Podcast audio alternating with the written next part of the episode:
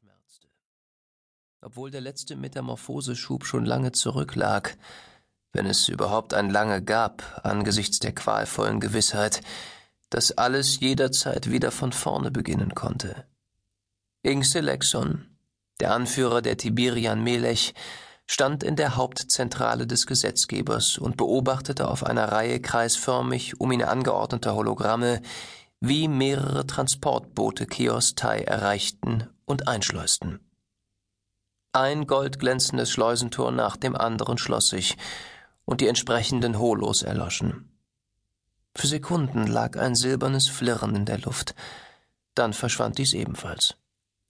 Ich bin zuversichtlich, sagte Inxelexon zu Khalid Lindberg, seinem einzigen Vertrauten. Wenn jemand in diesem Abschnitt des Universums die Aufgabe lösen kann, sind es die Vakaneten. Zumindest sind sie die besten Mediker, die momentan zur Verfügung stehen. Lindberg musterte Inxelexons kräftige Unterarme. Die Haut hing in wulstigen Lappen herab, an einigen Stellen sickerte schleimige Flüssigkeit aus feinen Rissen. Deine Wunden sind noch nicht verheilt. Du musst, ich muss gar nichts. Er zog die hauchdünnen Handschuhe über die Hautlappen, als könne er sie dadurch vor den Blicken des anderen verbergen. Nun wölbten sie den dehnbaren Stoff, der selbst bei der jüngsten Zwangsmetamorphose nicht einmal gerissen war, als sich Selexons Finger nach oben gebogen und die Nägel in den Handrücken gebohrt hatten. Stattdessen hatten sich die dünnen Handschuhe ebenfalls in sein Fleisch geschoben und beim späteren Herausziehen die Hautlappen mit sich gezogen, weil die ohnehin gummiartige Haut durch den Metamorphoseschub noch weicher gewesen war. Ein Medorobot würde sie später entfernen müssen. Ärger wallte in ihm hoch. Doch es gab keinen Grund, ihn ausgerechnet an Khalid Lindbach auszulassen. Lindbach stand treu zu ihm, seit er ihm das Leben gerettet hatte. Dennoch verachtete er den Tiberian Melech, der sich von seinem Jähzorn und seiner Grausamkeit zu sehr leiten ließ. Andererseits war inzwischen jeder seines Volkes gereizt. Selexon selbst hatte seine Wut vor kurzem an dem Heromet Tafanaro ausgelassen und ihn fast zu Tode geprügelt. Lindberg übertrieb es allerdings. Unter den biberartigen Servos war es durch sein Einwirken schon zu mehreren Vitalabschreibungen gekommen. Ein neues Holo baute sich auf. Es zeigte, wie ein Wakanete das Transportboot verließ. Auf knöchern wirkenden Beinen machte das Wesen einige stelzende Schritte, ehe es stehen blieb, sich umwandte und wieder in Richtung des Beibootes ging. Die Wakaneten stammten von Vogelartigen ab, hatten äußerlich aber ihre Ahnen weit hinter sich gelassen.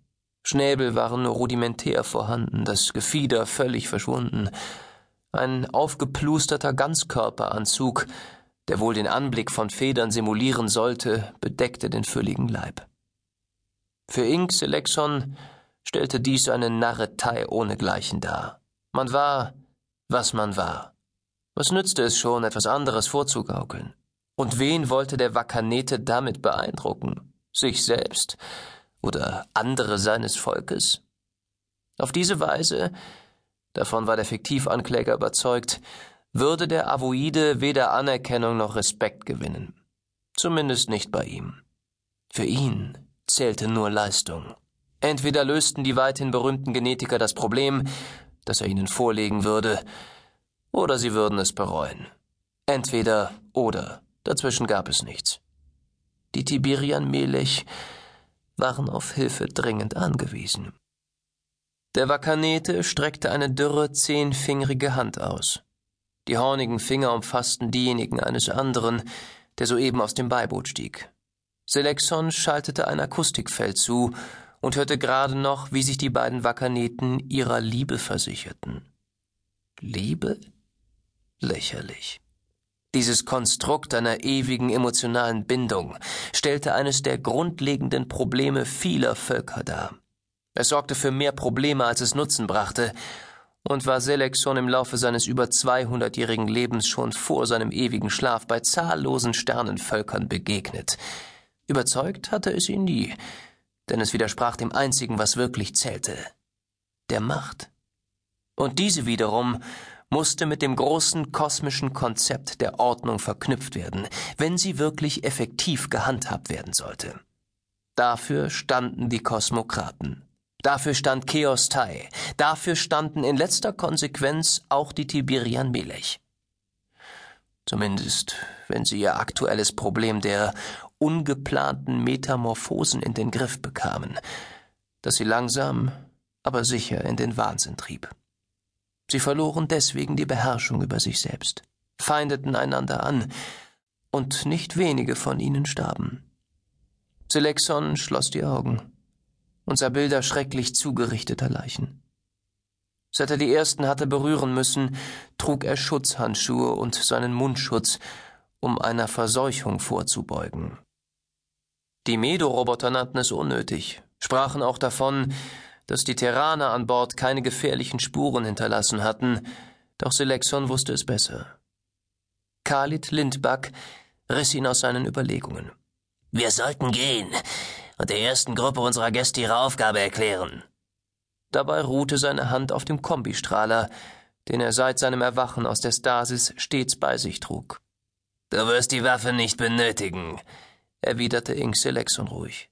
Ich werde ein wesentlich effektiveres Druckmittel einsetzen, um sie zur Arbeit zu ermutigen. Als Ink Selexon und Khalid Lindbach das Labor betraten, saßen vier Wakaneten an einem Tisch. Sie trugen schillernde Anzüge, und ihre skelettartigen Hornfinger ruhten auf der Tischplatte. Sie richteten den Blick ihrer leuchtenden Augen auf ihn. Die Hightech-Aggregate und medizinischen Instrumente in den Regalen konnten ihre Aufmerksamkeit scheinbar nicht erregen. Vielleicht erahnten sie nicht einmal, welche Schätze in ihrer unmittelbaren Nähe aufgereiht standen. Die Temperatur im Raum war unangenehm hoch, die Luftfeuchtigkeit verschlug Inkselexon beinahe den Atem. Die Werte waren auch für Vakaneten ideale Bedingungen eingestellt. Wir protestieren gegen diese Gefangennahme, sagte einer der Avoiden. Es war derjenige, der das Beiboot als erster verlassen hatte. Allerdings trugen sie alle ähnliche Kleidung, so dass Selexon ihn möglicherweise verwechselte. Lindback gab einen ärgerlichen Laut von sich, in dem ungezügelte Aggressivität mitschwang. Selexon brachte ihn mit einer harschen Handbewegung zum Schweigen. Zur Kenntnis genommen. Wir werden jetzt zum Thema kommen. Der Avoide gab sich nicht zufrieden. Warum befindet sich euer goldener Gigantraumer in unserem Sonnensystem? Warum habt ihr unsere Raumflotte vernichtet? Wir betrachten dies als einen unverzeihbaren kriegerischen Akt und werden. Du wirst die Antworten erhalten, die du suchst, unterbrach Selexon. Dein Volk ist für seine brillanten Fähigkeiten auf dem Gebiet der Genetik weithin bekannt. Ihr wiederum seid vier der besten Genetiker eurer Generation. Deswegen haben wir euch hierher gebracht. Genau wie neun andere Gruppen, die zunächst unabhängig voneinander an der Lösung eines Problems arbeiten werden. Wir wollen Sie sprechen. Ihr werdet erst in zwei Tagen Kontakt aufnehmen können. Bis dahin sollt ihr euch nicht gegenseitig beeinflussen in der Art, wie ihr nach einer Lösung für das Problem sucht, das ich euch erläutern werde. Der Wakanete, der offenbar als Sprecher der Gruppe fungierte, erhob sich. Stehend war er kaum größer als seine noch sitzenden Kollegen, Selexon überragte sie um mehr als Haupteslänge. Wenn ihr unserer Fähigkeiten bedürft, hättet ihr euch an uns wenden und uns bezahlen können. Du hast unser Schiff gesehen, sagte Khaled Lindbach und positionierte sich so, dass der Blick der Genetiker förmlich auf den breiten Waffengürtel fallen musste, in dem nicht nur ein Strahler steckte. Wir haben es nicht nötig, um etwas zu bitten. Wenn ihr nicht zu unserer Zufriedenheit arbeitet, bedeutet das den Tod aller Lebewesen in eurem Sonnensystem. Ebenso, wenn ihr versucht, Widerstand zu leisten. Es dürfte wohl nicht der geringste Zweifel bestehen, dass wir mit Leichtigkeit euren Heimatplaneten zerstören können. Löst ihr jedoch das Problem, ergänzte Selexon, werden wir euch reich belohnen. Ich will es auf den Punkt bringen. Wir benötigen eure Hilfe. Unser Volk, die Tiberian Melech, verfügt über eine Metamorphergabe, die wir allerdings nicht kontrollieren können. Wir unterliegen immer wieder derselben Zwangshandlung, die in Schüben auftritt. Ganze Gliedmaßen können sich spontan verändern, was wir nicht zu steuern vermögen. Es kostet Kraft und ist äußerst schmerzhaft. Mit einem Mal zeigten die vier Genetiker sichtlich Interesse und stellten zahllose Fragen. Kein Zweifel. Sie zeigten sich fasziniert von dem, was sie zu hören bekamen, und das trotz ihrer Gefangenschaft.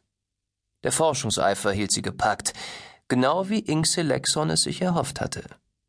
Weitere Drohungen würden hoffentlich nicht nötig sein. Wie enden diese Metamorphoseschübe? fragte einer der Avoiden.